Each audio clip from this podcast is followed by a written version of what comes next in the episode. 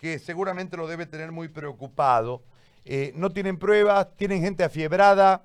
Eh, ¿Cuál es el cuadro? ¿Cuántos médicos tienen ahí? ¿Cómo, lo, cómo están atendiendo este, este, esta situación? Don Filomeno, buen día. Muy buenos días, eh, amigos de la prensa. Eh, les, les habla Filomeno Cruz de, de Chuquisaca, de acá del, de Norcinti. Eh, preocupado por todo lo que pasa en nuestro país. Eh, la verdad, nosotros estamos recibiendo mucha gente, gente que se viene de todos los lugares. Ustedes saben que hay nuestra gente por el tema de trabajo está saliendo, está saliendo de, de su municipio para poder eh, ganarse un poco de dinero, ¿no? Lamentablemente en estos días han empezado a regresar la gente. Evidentemente en cada uno de los lugares donde les, les han recibido, de donde están saliendo, muchos están haciendo trámites para, para salir, han hecho todo el trámite que corresponde, pero les han hecho eh, evaluaciones con certificados médicos. Eh, lamentablemente estos certificados médicos no son fe de que la persona tiene COVID o no. Aquí han llegado con esos certificados, pero ¿qué hacemos? Por ejemplo, yo ayer decía en la conferencia de prensa, han llegado personas que tenían 38, 38 grados de temperatura, que nosotros hemos conseguido también esas pistolas para medir los grados, pero ¿cómo los recibimos? Y si todavía nos dicen, nosotros hemos, hemos solicitado que nos den pruebas eh, para hacer el COVID. Lamentablemente no, nos han negado rotundamente, nos han dicho que no se puede solamente a los que ellos consideren sospechosos.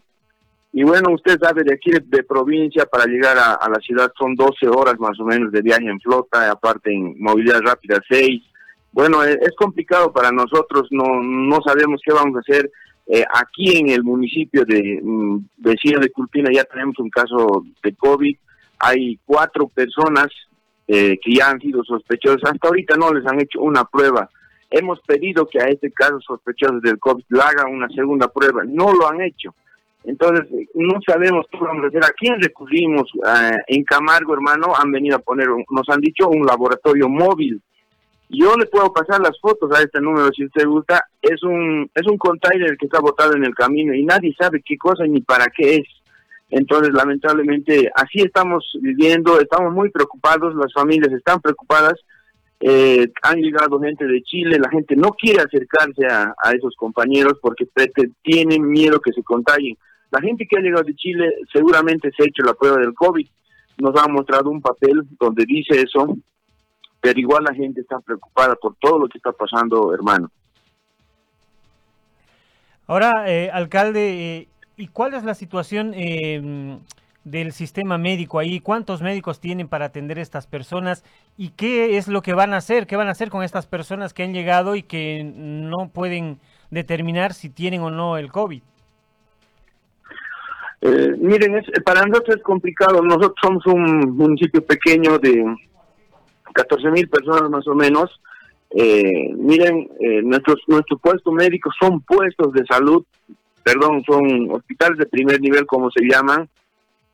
Eh, estos centros de salud apenas cuentan con cuatro cuatro médicos que hacen turnos turnos diarios, son como cinco enfermeras, eh, no tenemos esos benditos respiradores que supuestamente nos han donado de parte del gobierno, no nos han donado y ha llegado una buena cantidad. La verdad no no no conocemos siquiera eso. Les hemos dicho que nosotros podemos comprar, hay recursos para comprar, que podemos hacer el esfuerzo. Lamentablemente el ministro acá en Chuquisaca, delegado Navarro, él ha mencionado, le hemos dado la tarea para que pueda hacer las importaciones y nos diga de dónde compramos. Nos hemos reunido ya por cuarta vez él no nos dice nada, no dice nada, dice que estamos trabajando, estamos trabajando, lamentablemente no hay la posibilidad de hacer. Nosotros, hermano, vamos a ayudar a nuestra gente que llega aquí, tenemos tres centros de aislamiento, ahí les vamos a dar comida, les vamos a dar su cama, les vamos a hacer proveer de servicios básicos, pero ¿qué más podemos hacer? Hasta los mismos médicos están asustados. Cuando han ido a recoger a estas familias que a la tranca, cuando los hemos ido a recoger, nadie quería ir, entonces para nosotros es complicado, nos vemos eh, atados de manos, nosotros como autoridades solamente hay que empezar a, creo que a empezar a agradecerle a Dios por, por habernos dado la vida hasta este momento, porque después no podemos hacer más nada, hay gente que está sufriendo, ¿no? Y la gente aparte cuando camina sufre, pues hermano. Ahora, eh, ¿se han reunido para ver lo de la cuarentena dinámica? Así es, hermano. Ayer estábamos reunidos nosotros en Chuquisaca, los 29 alcaldes de Chuquisaca, incluyendo Sucre Capital.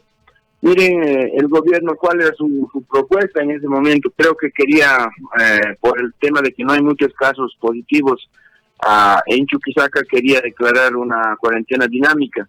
Nosotros hemos sido claros, mm, hasta ahorita eh, el gobierno nos ha ofrecido tres laboratorios en Chuquisaca, dos móviles, uno que se iba a instalar en Sucre Capital eh, nosotros hemos sido claros, todos los alcaldes, mientras no hayan esos laboratorios, mientras los hospitales no tengan las condiciones mínimas para atender a los COVID, porque usted ha escuchado en las noticias, se le hace la prueba al, sospechoso de COVID después de seis o siete días, o cuando ya se ha muerto, recién llegan las pruebas. Entonces nosotros no podemos entrar a una a una a un a un algo dinámico a que la que la normalidad vuelva no eh, no se puede no se puede de ninguna manera. Eso le dijimos, mientras no haya condiciones en el sector salud, nosotros no podemos entrar a una cuarentena dinámica. Es muy complicado para nosotros porque nosotros la mayoría, por ejemplo, en provincia no tenemos peor las condiciones. Si Sucre no tiene las condiciones, peor nosotros en, en, provincia, en, los centros de salud, no tenemos esas condiciones para atender a nuestros hermanos y en caso de que se venga una oleada eh, qué sé yo, de contagios masivos cuando se empieza esta, esta, esta cuarentena dinámica, mi hermano. Por eso hemos decidido no, hemos decidido que hasta más o menos este 15 de, o finales del mes de mayo, se va a mantener la cuarentena y ojalá que hasta eso les hemos dado la tarea para que los del gobierno central puedan importar más pruebas o nos digan a los municipios de dónde hay que comprar. Nosotros estamos predispuestos a comprar y ayudar en el tema económico si es que eh, el, gobierno no tiene el dinero suficiente. Muy bien, eh, alcalde, le agradezco por este contacto y vamos a estar atentos a lo que suceda eh, en esa zona. Muchas gracias, hermanos. Yo de verdad agradecerles y pedirle a la gente que de verdad estamos solos y que en casa y lo único que podemos hacer es ayudar de esa manera. Muchas gracias, hermanos, y buenos días. Gracias. Ahí estaba el alcalde Filomeno Cruz de Incahuasi con una situación bastante complicada.